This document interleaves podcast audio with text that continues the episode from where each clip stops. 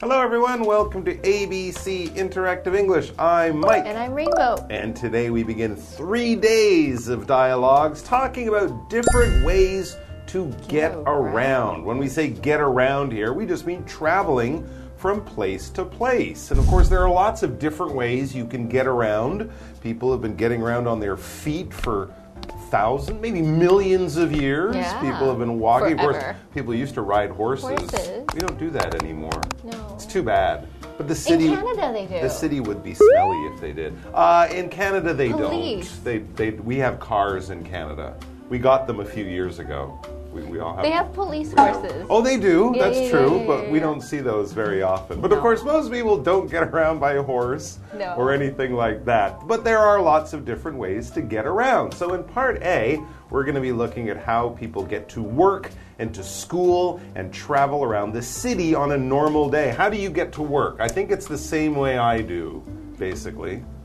Uh, Take the bus? Sometimes- Mm, sometimes Subway, Uber, MRT? sometimes Oh, taxi? you bike, Okay, okay. occasionally MRT. Well, you don't take. I thought you took the MRT. Too crowded. Mm, Yeah, A lot of yeah, people. Yeah, especially during rush hour. It's I don't true. like it. It's true. not buses, buses and MRTs are very popular in the morning and in the evening Yeah. as people go to work and school. But they're crowded. They're not convenient. Often have to wait in long lines, and no one likes to do that. But having a car or a motorcycle can be expensive. you have to find a place to You park. have to park, and of course, motorcycles can be dangerous. So, as you can see, there are many different ways to get around, and all of them have good things and bad things about them. So, let's check out Mario or Mario and Jenna as they talk about how they get around. Mario meets Jenna at a local breakfast shop. Hey Jenna, what do you have there? Hi, Mario. This is my new electric wheel. I use it to get to work now. Wait, you ride that? I thought that you rode a scooter to our bookstore. Actually, it was a motorcycle. However, I live nearby, so it made more sense to change to this.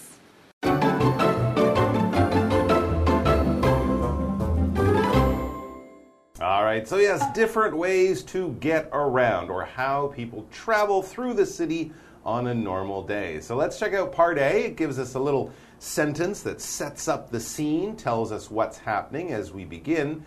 Mario meets Jenna at a local breakfast shop. All right, so these guys are friends, maybe classmates, coworkers, we'll find out. But this is something that's in their neighborhood. That's why it's called a local breakfast shop. They're That's not really on holiday or anything like that. No. So the word local just means in the location where you are. So this isn't far away. It's not a new place. It's just around your neighborhood. It's probably a few blocks away. This is what people go to if they live around your house. We call that local.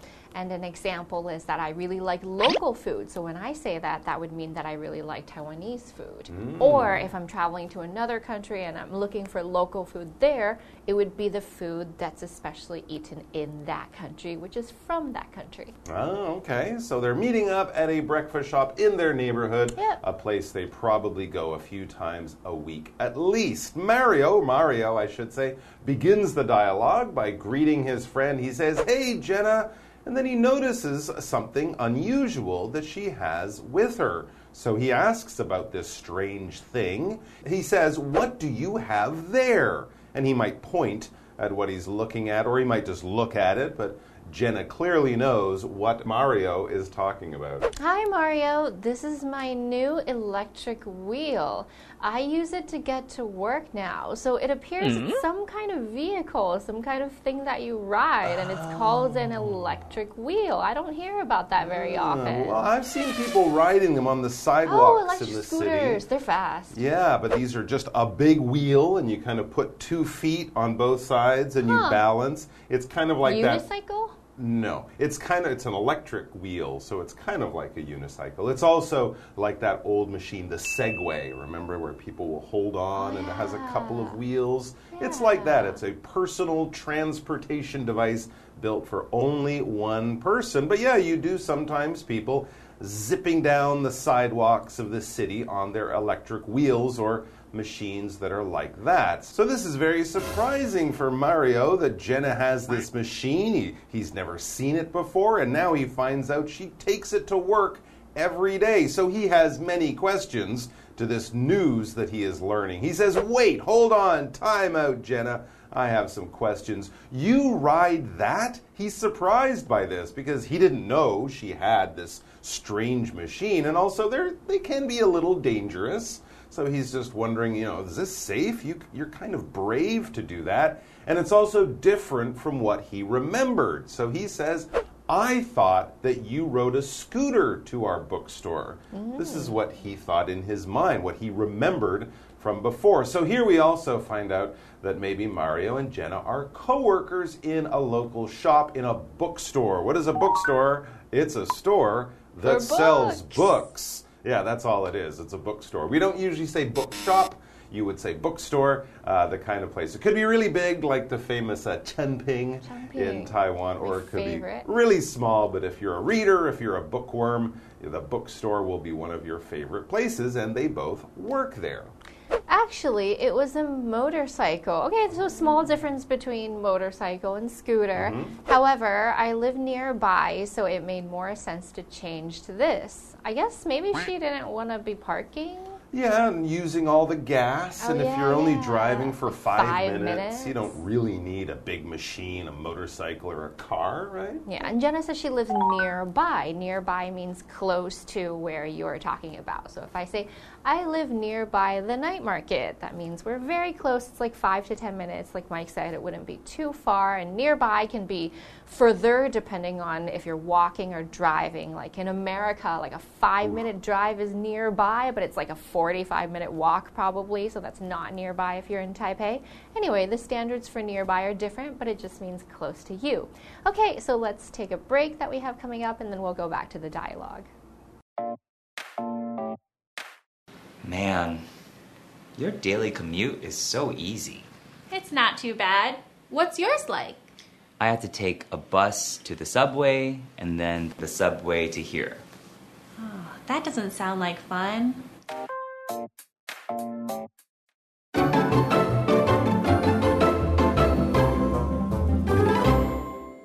Right, so Mario and his coworker Jenna are talking about how they get to work every day in the morning. And Mario's getting a lot of surprising news from Jenna. She used to have a motorcycle, now she gets to work on her special cool electric wheel. This makes sense because she lives nearby, not far from the bookstore, and it only takes her a few minutes. Now, as he hears this, Mario is kind of comparing Jenna's uh, situation for to traveling to his own, and he's like, oh, five minutes on an electric wheel, that sounds great. So he says, man, your daily commute is so easy. Now, we'll pause here because Mario knows that Jenna is a woman. He's not calling her a man in this situation. when we say man like this, it's kind of like saying wow or gosh or gee or something like that. You might say it when you're surprised or when you're feeling something, on a strong emotion or something like that. So here he's a little surprised and maybe also a little, a little jealous, jealous because her daily commute is so short and takes such little time because this is something she does every day. This is a daily commute. We'll get to that word commute, but daily is simply something that happens every day. We use this adjective to describe things that we might do every day, see every day, go places we go every day, or whatever like that. You might have your daily lunch at the same time or even in the same restaurant. You might have a daily nap after lunch on Mondays and Fridays at work or school. You take a nap, but even on Saturdays and Sundays, you also might have a short sleep, take that nap. It's your daily nap. It happens every single day. And when we talk about daily commute, that's how you get from place to place every day. So your commute could be your walk, it could be your MRT ride or your Uber ride or the bus ride. That's how you get to another place. It's your everyday transportation. We say daily commute. Yeah, commute generally we mean going to work or to school and then back home. That is your commute. So if you say, oh, my commute takes 30 minutes, and I know you're a student, I know you're just saying it takes me 30 minutes to go from home to my school or my work, if you're a working person, every day. That's sort of normal travel that you do through the city to get your normal stuff done daily or every day. And if you have an easy daily commute, well, good for you. I'm a little jealous. If something is easy, that means it takes little energy, little effort, probably little Oh, time. time. It's not hard or difficult or challenging. Those are the opposite words. It's simple, it's basic, it's easy. It is no problem at all. So Jenna says, It's not too bad. Five minutes is not too bad. What's yours like? Ooh, Sounds like it's difficult. Yeah, well, Mario was saying how easy hers is, so what's his like? It's probably much harder, right? He says, I have to take a bus to the subway and then the subway to here. Oh. Wow, so if each one of those takes 15 or 20 minutes, it could take him close to an, an hour, hour. to get to uh, work or, yeah, to get to work. Every day, and of course, the bus and the subway, they'll probably be crowded at that time of day. yeah, yeah. So it's not like he can just relax. No, he's probably standing up, and uh, it's a lot harder than five minutes on your cool little wheel there, Jenna. So Jenna understands. She says, ah, "That doesn't sound like fun." No, like, it oh, I'm doesn't sound like sorry. fun. Sounds it's very like- far. Yeah, it sounds like a difficult thing he has Sounds to do Sounds tiring. daily, every single morning, except on the weekend. At least on the weekend, he can stay home. All right, guys, that's all the time we have for our dialogue for today. But we're going to have more about traveling around, and we're going to be getting some exciting ways of traveling around in the next two dialogues coming up. So be sure to come back for those. Until then, bye bye. Bye.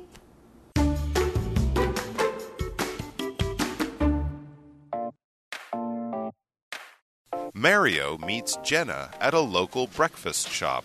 Hey, Jenna. What do you have there? Hi, Mario. This is my new electric wheel. I use it to get to work now. Wait, you ride that? I thought that you rode a scooter to our bookstore. Actually, it was a motorcycle. However, I live nearby, so it made more sense to change to this. Man, your daily commute is so easy. It's not too bad. What's yours like? I have to take a bus to the subway and then the subway to here. That doesn't sound like fun.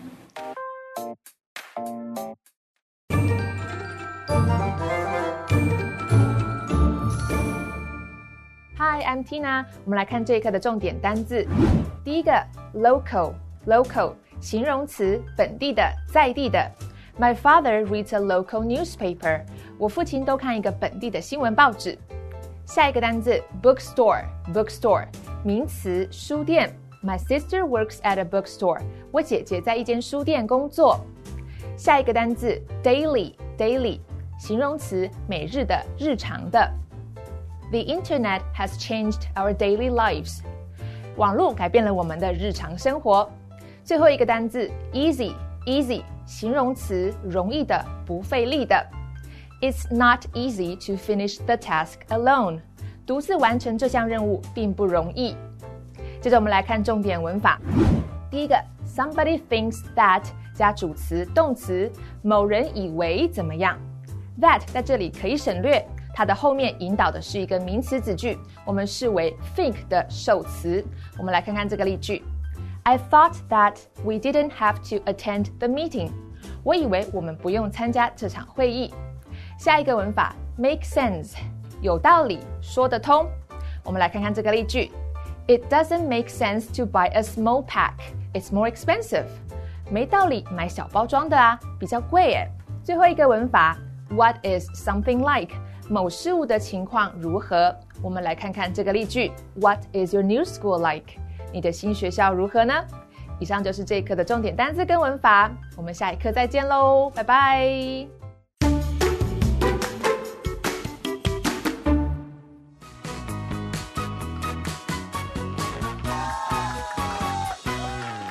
Hi, I'm Josh, And I'm Vivian. and today we're going to be playing Guess the Bear, where we each have three cards with words or phrases on them.